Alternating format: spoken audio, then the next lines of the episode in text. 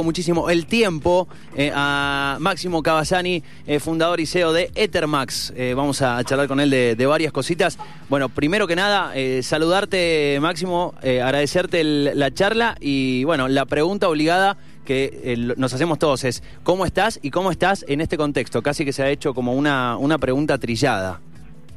Buenas tardes. Eh, sí, pregunta difícil, ¿no? Sí. Creo que estamos bien dentro de lo mal que se está. Bien, bien. Eh, como empresa, a ver, obviamente hablo de, de Termax, de la empresa, o de, de negocio, o de mi, mi estabilidad general, ¿no? Obviamente que el mundo está muy mal. Como empresa estamos sólidos, logramos trabajar de- desde nuestras Ujú. casas, mantener el negocio y más fuerte que nunca.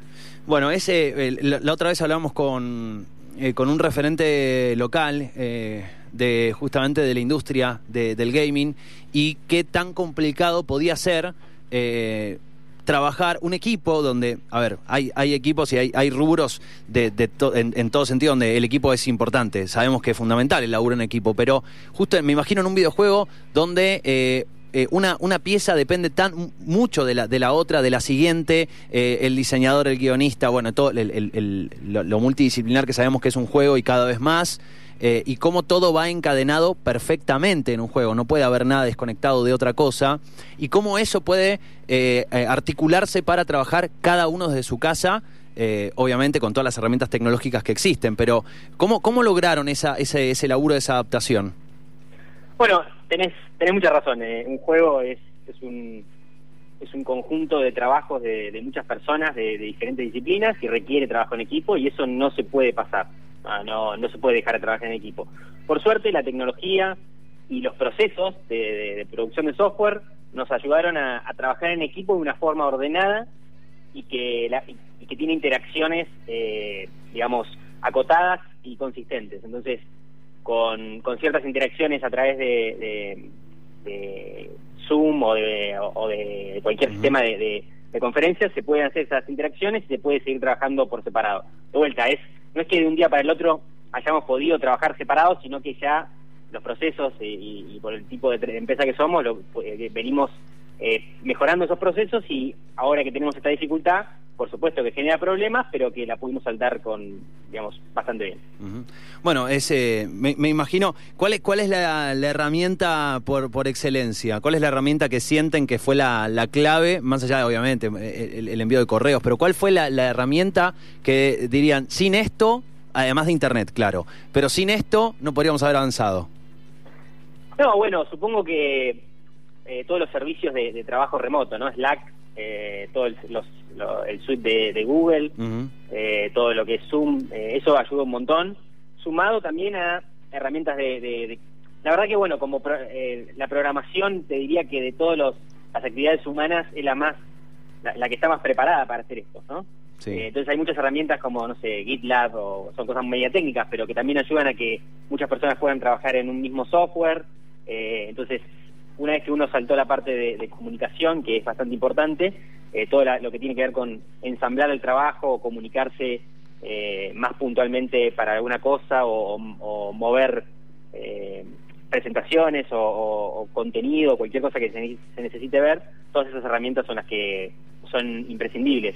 Todas dependen de Internet, por supuesto, pero la verdad que son hay una serie de servicios que salieron en los últimos años, como digamos Slack, quizás es uno de los más conocidos, ayuda a que, que esto sea mucho más llevadero. poder or- ordenar un poco todo, ¿no? Eh. ¿Cómo eh, vi, vi hace eh, una, una foto de, de- de la oficina? eh, eh, pusiste vos eh, hace hace, unos, hace un mes, más o menos, 18 de marzo, pusiste home office, eh, una oficina vacía. Y, y muchas personas eh, a nivel mundial haciendo un poco este este chiste o este chascarrillo de, de bueno, es, se me dio lo que lo que soñé toda mi vida, trabajar desde casa, bueno, eh, muchas muchas reflexiones que uno puede sacar, si qué prefieres trabajar en casa, después te das cuenta los pros y los contras de trabajar en casa, y muchas personas diciendo, bueno, me podría acostumbrar a esto. Ahora, eh, muchas de las empresas que ahora después de esto van a contar con las dos experiencias, la presencial y tener a todo un equipo laburando remoto. Eh, ¿Pueden empezar a identificar cuáles son los, los beneficios? Porque hay un montón de, personas, de, de, referentes en el mundo de la tecnología que dicen y vieron ahora se pueden acostumbrar tranquilamente a esto de por vida. ¿Cuáles vos, eh, cómo identificás, qué identificás, digo, como beneficios de ver una oficina eh, repleta de personas trabajando y no cada uno en su casa? Eh, bueno, el primero es que esto que te digo, que, se puede hacer a través de la tecnología, es mucho más fácil hacerlo físicamente, ¿no? La sensación humana, las reuniones, la, capacidad de tener una persona al lado.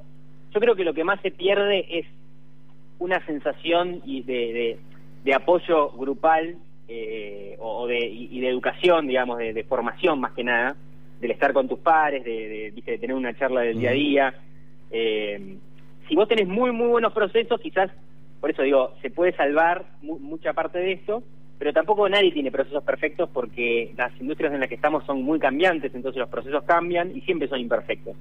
Eh, entonces, e, en esa parte es donde se pierde. Y bueno, y la ventaja claramente es la de, trabajar desde tu casa, más allá de la comodidad, que también tiene los problemas, ¿no? Digamos, no todo el mundo está más cómodo en la casa, te lo puedo asegurar porque, bueno, lo podemos medir, eh, más allá de la, experiencia personal. Eh, más allá de la comodidad, eh, de, el otro, la otra ventaja es que no necesitas que la gente esté físicamente, eh, viva físicamente cerca, ¿no?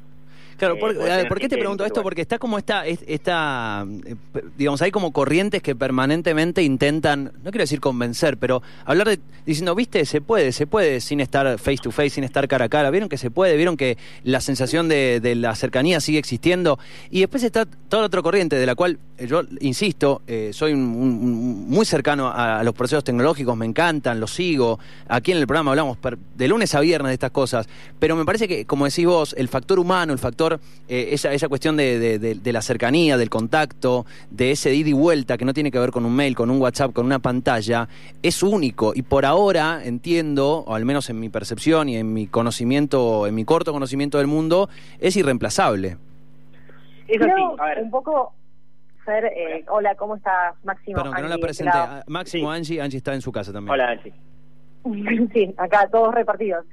Creo que una hemos hablado con otros entrevistados en otras notas sobre este tema, es em, que obviamente es una cuestión de encontrar un equilibrio, ¿no? Y encontrar eh, la ventaja, como dice, el beneficio en las dos cosas, quizás en encontrar un mix más equilibrado, porque así lo mismo que el estar cara a cara te da apoyo y, tiene ese factor humano que suma, al mismo tiempo en muchos casos, y esto me acuerdo que lo había mencionado otro entrevistado, eh, es como que en algún punto se puede llegar a abusar del estar siempre y de repente pueden haber reuniones que, se, eh, que se mm, expiran de más, porque como estamos todos ahí, en cambio de repente eh, al, al, ser más corto el tiempo que estamos eh, presentes físicamente, quizá de esa manera se pueda aprovechar más y eh, encontrar también los beneficios de trabajar remoto más tiempo.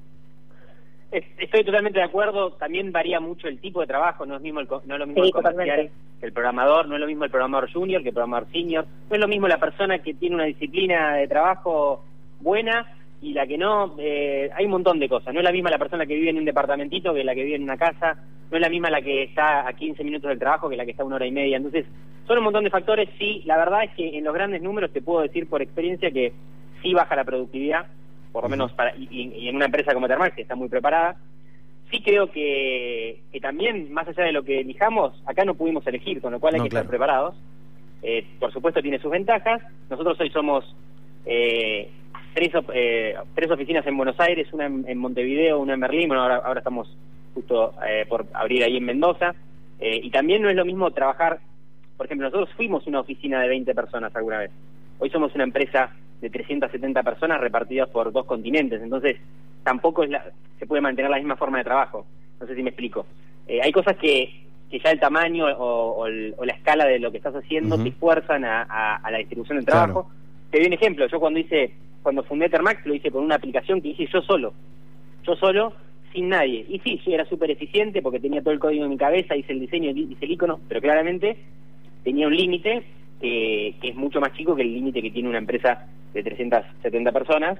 Entonces, creo que está bueno para, para este tipo de empresas como la, como Ethermax o, u otras empezar a experimentar estas estas posibilidades porque justamente lo que nos demostró el mundo es que a veces podemos elegir y a veces no podemos elegir la forma de trabajo. Eh, bueno, lo decía, lo, decías recién eh, y un poco la, la, novedad, eh, hablábamos de, de, cómo los encuentra la empresa, dijiste sólidos, obviamente en un contexto que, que es, que es complejo. Bueno, y, en, todo este contexto, eh, con eh, sumándose a todo el, hub tecnológico que se está construyendo aquí en la provincia, eh, pusieron el, dedo en el mapa y eligieron Mendoza. Exactamente, no fue aleatorio, por supuesto. hay mucho talento en, Mendoza y lo queremos buscar. queríamos encontrar un lugar para estar en, el interior de, Argentina y Mendoza fue la elección. La idea es tener 50 puestos durante, durante 2020. Estamos buscando desarrolladores, eh, desarrolladores son programadores, digamos, eh, cosas, artistas, animadores y analistas de datos. Eh, la verdad es que buscamos gente con mucho talento porque lo que hacemos es realmente muy difícil y competimos a nivel mundial y creemos que hay, hay mucho talento disponible en Argentina y sobre todo en Mendoza donde lo estamos yendo a buscar. Bueno, em, em, empezarían, eh, dado cómo avanza esto, empezarían con una, eh, suena, feo como lo, como lo voy a decir, pero empezarían con una oficina fantasma, todos en Mendoza, pero trabajando en la casa, o quieren empezar una vez que, que ya esté la posibilidad de, iniciarse físicamente? En realidad la oficina fantasma va a ser real, va a estar ahí, eh, la vamos a hacer igual y cuando tengamos la posibilidad de, que no va a ser fantasma, por supuesto. no, bueno, yo, fue, fue fea la no, no, entiendo, entiendo perfecto, va a estar vacía, perfecto, va a estar vacía sí, es la realidad. Nuestra oficina de ahora, que también es muy linda en Villarquita, está vacía. Eh, entonces, nada, tenemos que, Nosotros continuamos con este plan, este plan es de antes de, la pandemia y sigue siendo válido y tenemos que adaptarlo al momento en el que estamos viviendo. Bueno, ese el, mundo de, del videojuego eh, y un poco me quiero me quiero ir para ese lado. Me imagino que si hay algo que eh, hay un, chiste que anda, bueno, un chiste, digo, una reflexión de muchos, más allá de que siento que es una reflexión en, algún punto eh, sin, sin analizar el contexto, pero dicen cómo estarán, digo, frotándose las manos los de Netflix, ¿no? Con todo el consumo que hay y, muchos hablan del sector de los videojuegos también, cómo muchos están, obviamente, dedicándole tiempo pero además muchos nuevos usuarios descubriendo lo que es este mundo en sus diferentes segmentos, por supuesto. ¿Cómo, cómo lo viven ustedes? ¿Cómo lo vive, eh, cómo lo analizan ustedes? Eh, ¿Cómo está atravesando esto el sector de, del mobile gaming? A ver, como, como te cuento toda la parte de, adaptación que nos costó un montón, sí es verdad que estos momentos que son tristes validan una visión de mundo que es la que tenemos en Ethermax, una visión en donde la tecnología nos acerca para entretenernos, para conectarnos, y estos son los momentos en donde más necesidad se ve para, para que la tecnología cumpla ese rol. Eh, ¿Cuándo más necesitamos que un, abuelo se junte con, un, con su nieto, de que sin poder estar justo al lado de lo del otro, pueden jugar, pueden comunicarse? Entonces, sí, nuestros juegos, la verdad que creemos toman un papel muy importante, estamos preparándonos para para poder eh, mantener un servicio y, y poder observar más productos dentro de la línea. Creemos que esto fortalece nuestra visión. Por supuesto, no nos tampoco es que nos cambia el negocio, no es que de repente eh, explotamos, sí eh, creemos que valida nuestra, nuestra visión y lo que hacemos, lo que estamos tratando de hacer es poner todo de nosotros para poder trabajar en este momento, que es el más difícil que nos tocó, para poder dar el mejor servicio que podamos, porque sabemos que la gente lo necesita y lo está usando, eh, no sé si más que nunca, pero sí creemos que le va a dar más valor que nunca a lo, a lo que le damos. Bueno, han, eh, me imagino, no sé si será, será muy pronto para, para sacar algunas, algunas conclusiones, pero respecto a, por ejemplo, lo que es eh, lo que es rangos etarios, sabemos que no hay acá, o sea que, esto lo decimos siempre, y, y, vos lo, me parece lo, lo podés decir mejor que nosotros, eh, el que dice que no hay un juego para, para él o para ella es porque no buscó bien, ¿no? Porque siempre hay, hay mil nichos para todas las personas, grandes, chicas, que le gusta esto, lo otro. sienten que, digo, hay, hay, hay otra, otra penetración en en este sentido, en otros rangos etarios, o, la curiosidad llevó a que muchas personas dijeran, che, no tenía pensado que era así, eh, había prejuicio, de pronto me gusta? Sí, creemos que pasa eso, y lo, vemos y lo intuimos. Eh, hay mucha gente que se acerca a los juegos por primera vez, mucha gente que por ahí le gustaba algún juego en su momento y ahora lo quiere lo quiere retomar. Eh, sí, no, no, justamente nuestros juegos son de amplio espectro, no son para un tipo de, de, de personas, pueden jugar desde chicos que no saben leer hasta hasta grandes que, digamos, hoy están en la cuarentena y no pueden salir, y hasta pueden jugar entre ellos. Entonces, creo que es el momento de jugar. La gente cree que, que los juegos son una pérdida de tiempo, no son una pérdida de tiempo. Eh, son simulaciones de la realidad, ayudan a, entrenar nuestra mente para diferentes situaciones, ayudan a distraernos y ayudan a conectarnos en esas situaciones porque nos permiten competir sanamente con otras personas, nos permiten desarrollar, por ejemplo, los juegos de Termax, habilidades matemático-lingüísticas o de conocimiento general, pero incluso todos los otros juegos, hay juegos que, que gente cree que no sirven para nada, no sé, tomemos un juego, un Fortnite, por ejemplo, eh, desarrolla un montón de, de habilidades en las personas, coordinación, trabajo en equipo, eh, por supuesto, todo en un extremo está es, es, es complicado eh, o puede generar malas, eh, digamos, malos hábitos, pero pasa con todo, pero definitivamente los juegos dejan más de lo que la gente cree. estamos viendo que la gente juega un 20% más por día, que las, las franjas etarias más grandes son entre 18 y 24, si quieres algunos datos.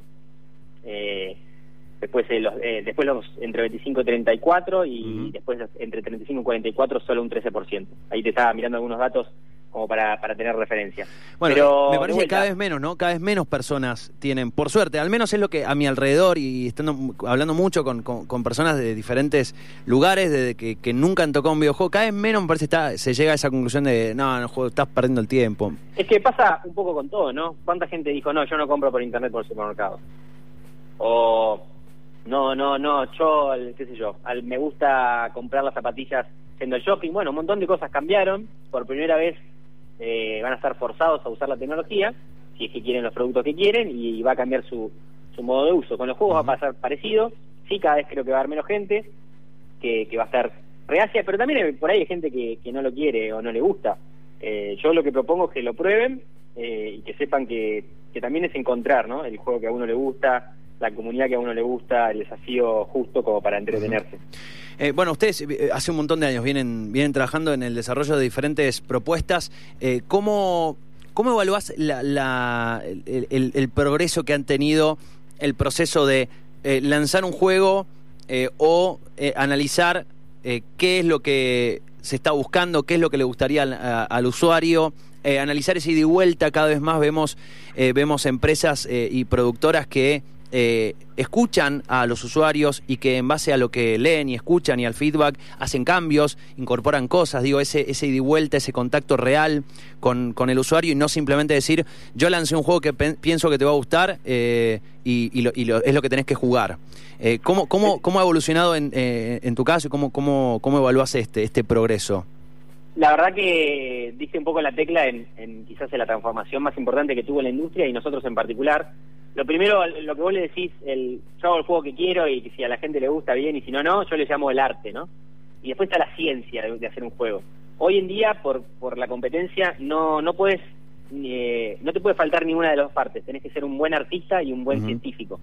La parte de arte tiene que ver con poder crear cosas, diferentes ideas, con saber escuchar al mundo, con saber eh, usar la intuición de, las personas que trabajan en los juegos pero después uno tiene que tener la ciencia que le diga qué responde al mundo a eso, ¿no? Es casi como, como un eco. Eh, nosotros hacemos, por ejemplo, más de un juego por mes, que por ahí nunca ven el mundo, pero que nosotros lo probamos en cierta cantidad de personas, aprendemos eh, y con eso vamos tomando datos hasta que encontramos cierta combinación de, de, factores que hacen un juego muy divertido y después lo construimos a partir de eso. Es toda una ciencia o algo que nos lleva nos llevó mucho tiempo construir y que nos lleva mucho tiempo hoy pero cada vez lo que hacemos es construir tecnología para que eso sea cada vez más fuerte, más rápido y que dé mejores resultados en menos tiempo. Eh, para que te des una idea, por ejemplo, no solo eh, Ethermax no es solo gaming, también hacemos eh, todo lo que es venta de publicidad dentro de, juegos y eso lo hacemos para muchas de las empresas del mundo en Latinoamérica. Y, lo otro que hacemos también es hacemos mucho análisis de datos e inteligencia artificial para nuestros juegos, también para, para otras empresas.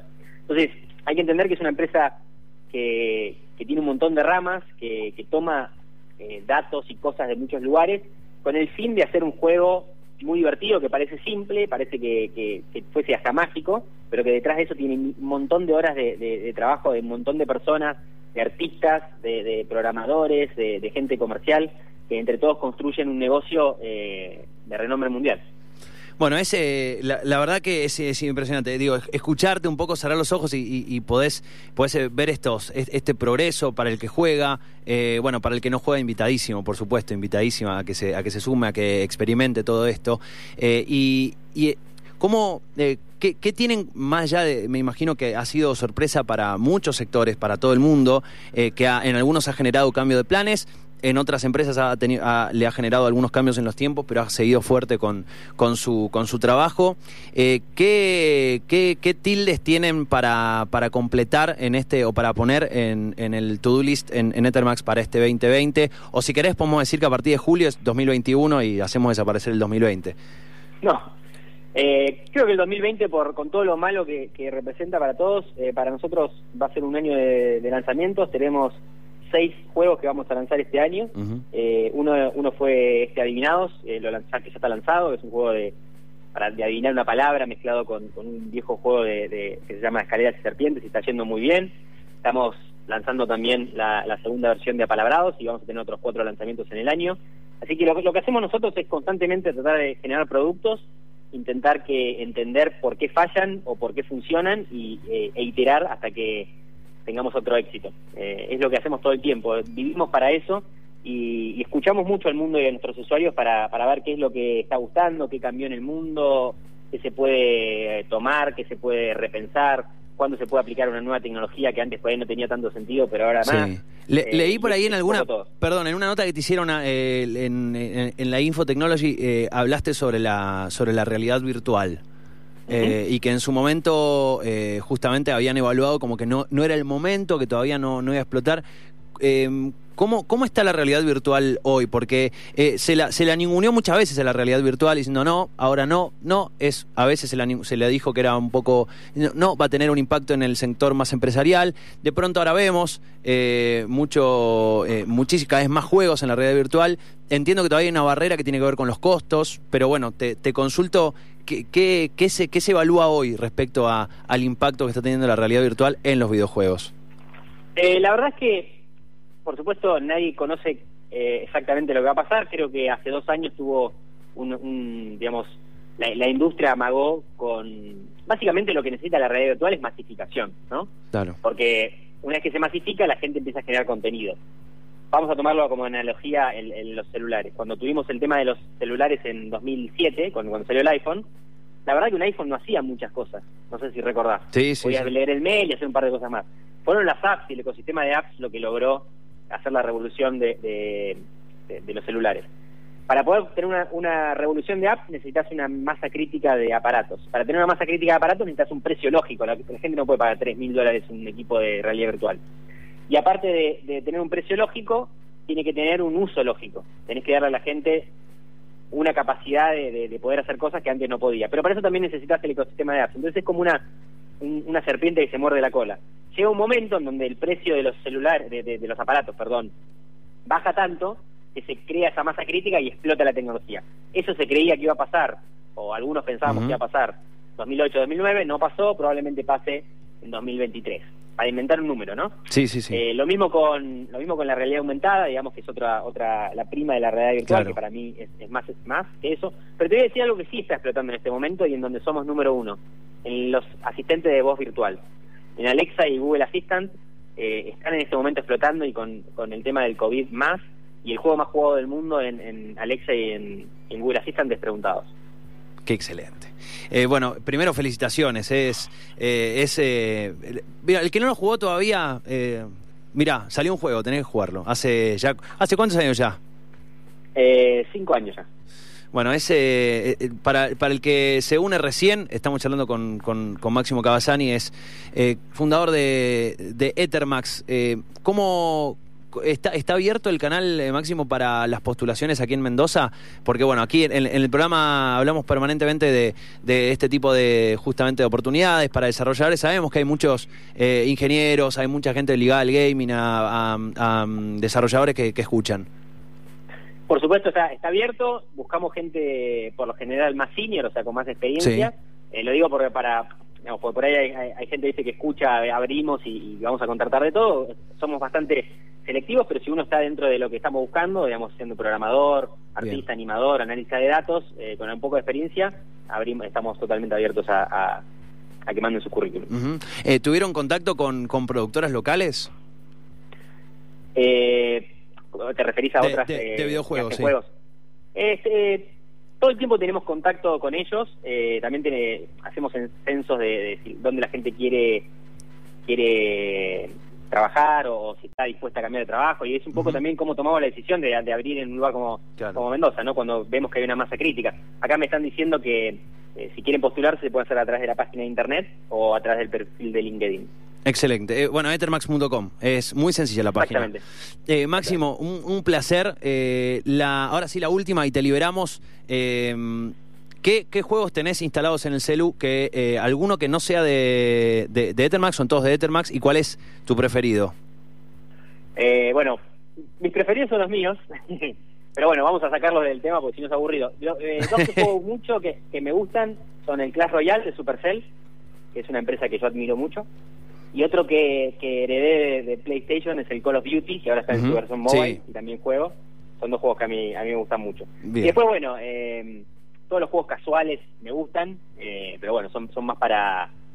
Es más, más trabajo para mí mirar esos juegos porque es como investigación y desarrollo. Bien.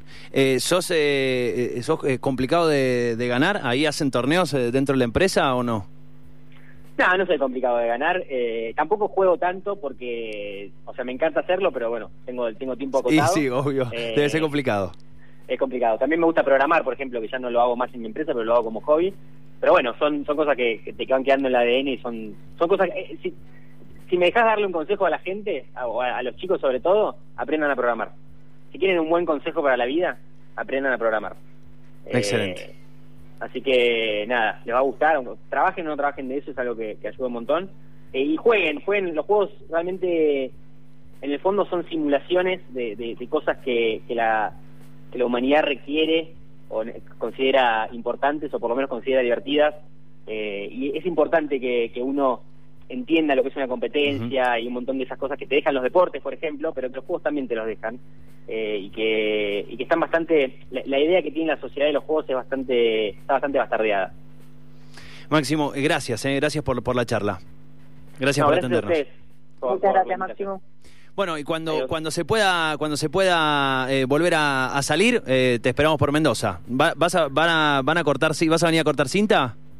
Por supuesto. Buenísimo. Cuando te, ah, cortar cinta no sé porque no sé cuándo va a ser la cinta, pero voy a ir a Mendoza ni bien podamos. Bueno, muy bien. Un abrazo grande. Hasta luego. Un abrazo para ustedes. Eh, bueno, allí lo, escuchaban a, a Máximo Cavazzani, fundador y CEO de Ethermax.